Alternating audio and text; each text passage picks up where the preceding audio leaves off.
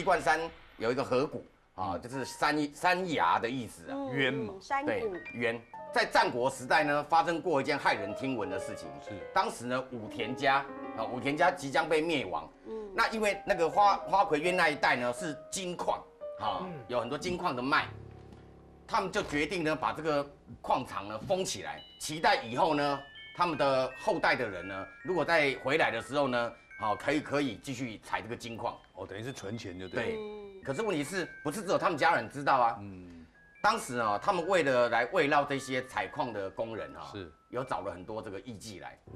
采矿的工人被杀害掩埋啊，这个是不在话下。不在话下是。这五十五个日本艺妓怎么处理呢？嗯嗯，他们那个做了一个那种悬吊式的舞台，好，这边是河谷、山谷，啊，他们呢就有点像我们现在有些景点哦，哇，它是可它是可以那个底下是山谷，然后那个玻璃的通道那样，对。啊，天空之对桥之类的，对，悬空的天空之桥那个意思。当天呢，这五十五个日本艺妓呢，在台上啊，就跳舞的跳舞，有人吹笛子啊，有人打鼓啊，啊，非常的壮观。就在表演到最高潮的时候呢，他们那个武田家的那个家将呢，就把这个绳索呢给砍断，哎呦，一断以后呢，那个舞台呢，连人砰就掉下去了，掉落深渊。整条那个河啊都被血水染红。哎呦，所以从此以后，那个鸡冠山的下面的那个河谷呢，就被称之为这个花花魁园。哦那一直到现在呢，成为禁地，为什么？因为灵异事件很多是哦啊。那个地方哈、可怕到连那个 那个日本不是经常很多飙车族嘛？对那飙车族天不怕地不怕飞，车党。这么大胆的人呢，都不敢过。都都不敢过，为什么呢？因为曾经就有一群飞车党经过那边，就很铁齿，不相信说这边会有什么鬼怪的地方。然后这个花魁渊呢，为了这个祭拜这些亡灵哦，有弄一个碑。这些飞车党啊，当时那个第一批飞车党经过这里的那飞车党多大胆啊，竟然敢在那个碑上面呢喷红漆。哎，那个喷喷完漆以后呢，啊，走走走，没事，嗯，会有什么事？摩托车骑一骑，突然呢，那个后面啊传来惨叫一声，那个飞车党的同伴转头一看，他们后面啊嗯那个喷漆的那个党友啊，脖子上被一种那种乐器的弦啊勒住，整个勒住，而且而且是没有人的哦，可是那个就绑在他脖子上面哦，然后然后两两两个力力量从旁边啊就把他勒死了，然后把它拆解下来，那个弦是怎么弦？日本有一种乐器叫做那个三味线，有没有？嗯三条弦那种，单单的哦，用拨的，用拨那样子，对哎，就被三弦琴呢，整个勒住脖子。哎呦，然后另外一个探险呢是这个三木先生，三木先生呢带着他的徒弟，想说一定要来花魁院这边一探究竟。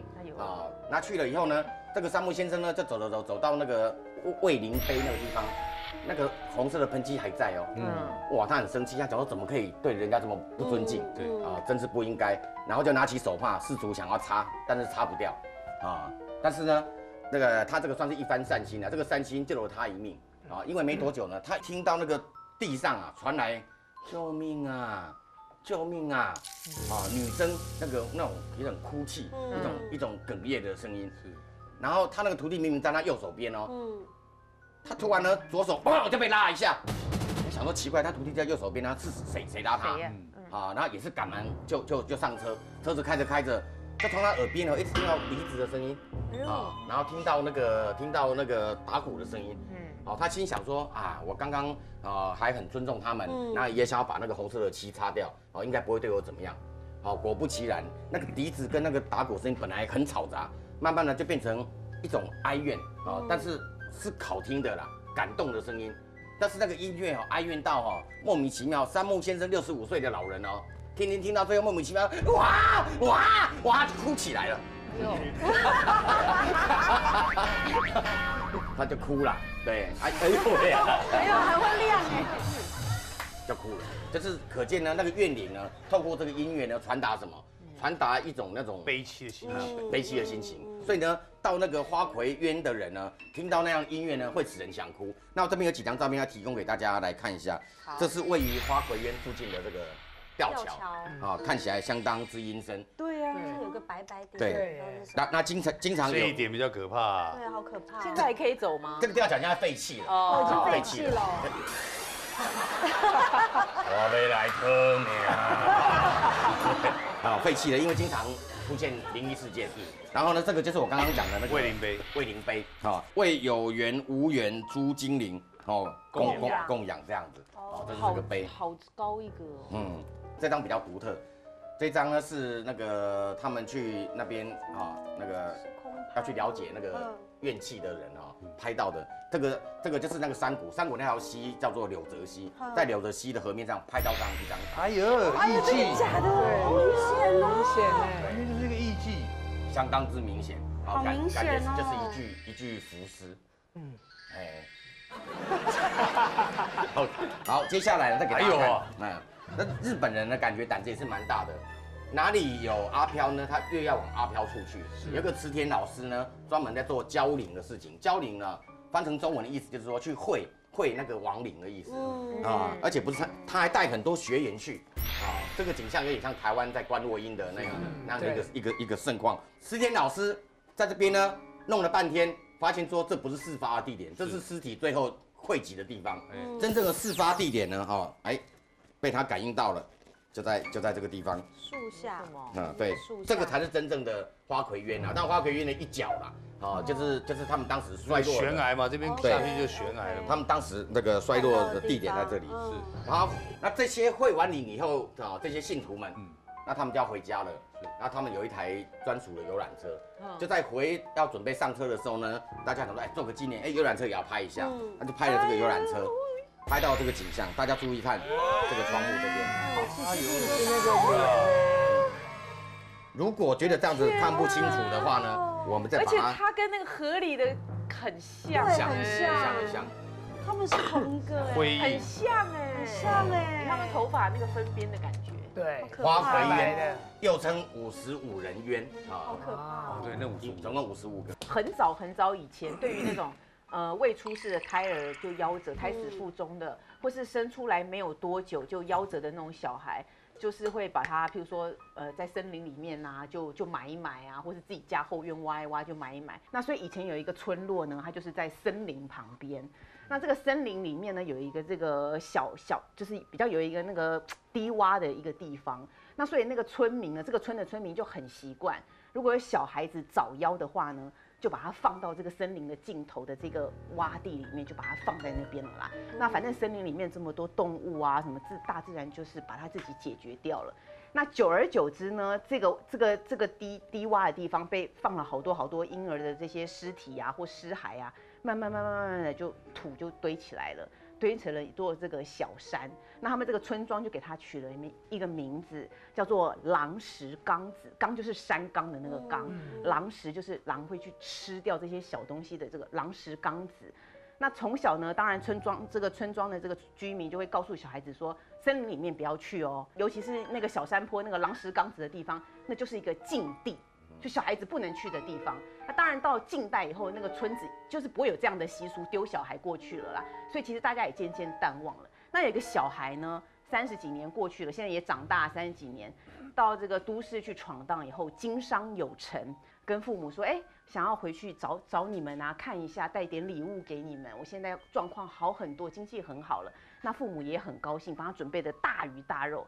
那这个李强呢，就是这个商人，成功的这个商人，就回到了自己小时候的这个村落，还带了三个兄弟开车回去哈。那开了好远的路，长途跋涉。那个准备要进到这个村子的时候呢，在外围就不晓得为什么，突然就砰，就遇到了那种暴风雨。嗯，那暴风雨哇，整个把他们的视线都挡住了。那这个李强的这个员工在开车的就说：“老板，哎，你这个村子进不去，你们村子这么低，这么小一个村子，你们这个暴风暴雨，我们我们没有办法这样走进去，都淹水了。有没有别条路可以绕一绕啊？这样子。嗯然后李强就想了一想，有啦，这个村子是有别的地方可以绕啦。这个地方要去吗？嗯，就是要绕森林。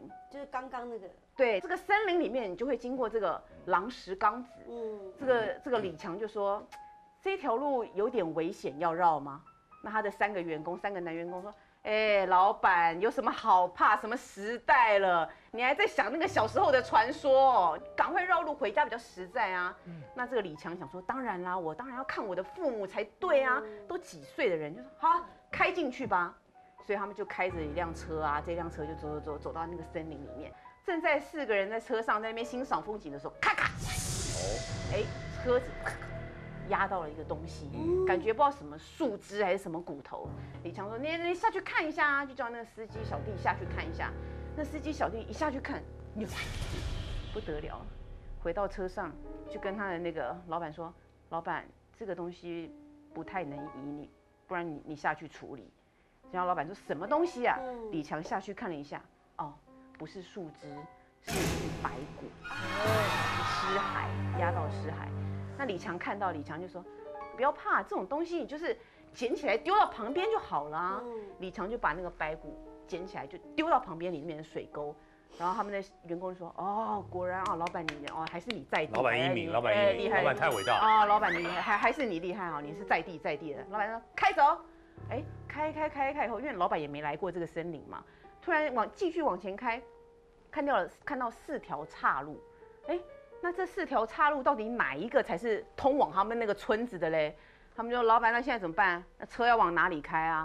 然后老板想说，那那不然我们下去嘛，一人走一条，一人走一条看看。那走到一半，发觉前面有灯光有村子的，就大叫一下，回来车子这边跟大家集合。就大概先去个半个小时再说。好，他们四个人呢就兵分四路走了四条岔路。那这个李强呢就走了最左边的那个岔路。那才走了没多久，往那个岔路里面走，他就听到旁边的树木里面就是有，就往那个树林旁边找。一找，原来看到一个小朋友蹲在那边。小朋友在哭啦。活的小朋友。是真的小朋友躲在那边哭。李强想说：“哎，小朋友，你在那边干什么？你这个小屁孩，你一个人躲在森林里干嘛？”他说：“叔叔，我我就是偷跑来这边玩，可是找不到路回家，而且我刚刚跌倒，所以我的手右手背线不能动，我断掉了，很痛哦，也不知道怎么回家。你可以带我回去吗？”这样，然后李强就说：“我当然可以带你回去啊，叔叔，你就跟叔叔走，把那个小孩子抱起来了，回到车上就把这个小朋友呢放在后座。”自己呢就走到前面了，去开车，然后就开了最左边的那一条，刚刚遇到小朋友那一条嘛，就开过去，就开了一下，他就想说，哎，小朋友啊，你怎么在后面都不讲话？你怎么会自己跑出来这边玩呢？哎，而且怎么开了那么久还没到啊？你自己也走太久了吧？你到底有没有告诉你爸爸妈妈？啊？哎，你怎么不讲话，怎么不讲话？就他一看后照镜，那小朋友是站在后面的。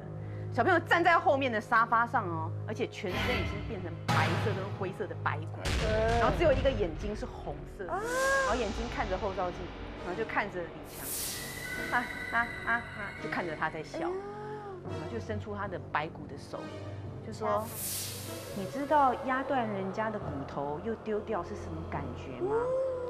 擦，就把他的这个十只白骨就往。这个李强两边的这个手背这样子插下去，哇！那那李强就整个这样子大尖叫。好，那同时呢，他的那三个朋友是不是在另外三条岔路？对。那三个朋友呢，就全部都已经走出去。原来其实就是通通出去到村庄的，所以那三个朋友呢就已经在外面汇合了。那三个朋友说：“哎呀，原来这三条路都可以走到村庄啊！那李强怎么没出来？老板嘞，老板嘞？等了一会，想说那也不是办法。”去去叫他们这村村庄的人出来找好了，村庄人总比我们熟这个路行吧。嗯。然后呢，带着村民出来之后，要从这个他们出来的那三条岔路走进去的时候，哎，怪了，根本就没有岔路。那个森林从头到尾就是一个入口，一个出口，也没有分什么他们三个出来的那种岔路，就是三个。他们就想说，哎，奇怪，怎么搞的？然后呢，就派全部的村民进去找，找车子，找他的老板。完全大半夜，全部的村民都没找到，一直到早上五点多，开始有一点曙光了。嗯，然后太阳快要出来的时候，终于有村民发现了他们老板的那辆轿车。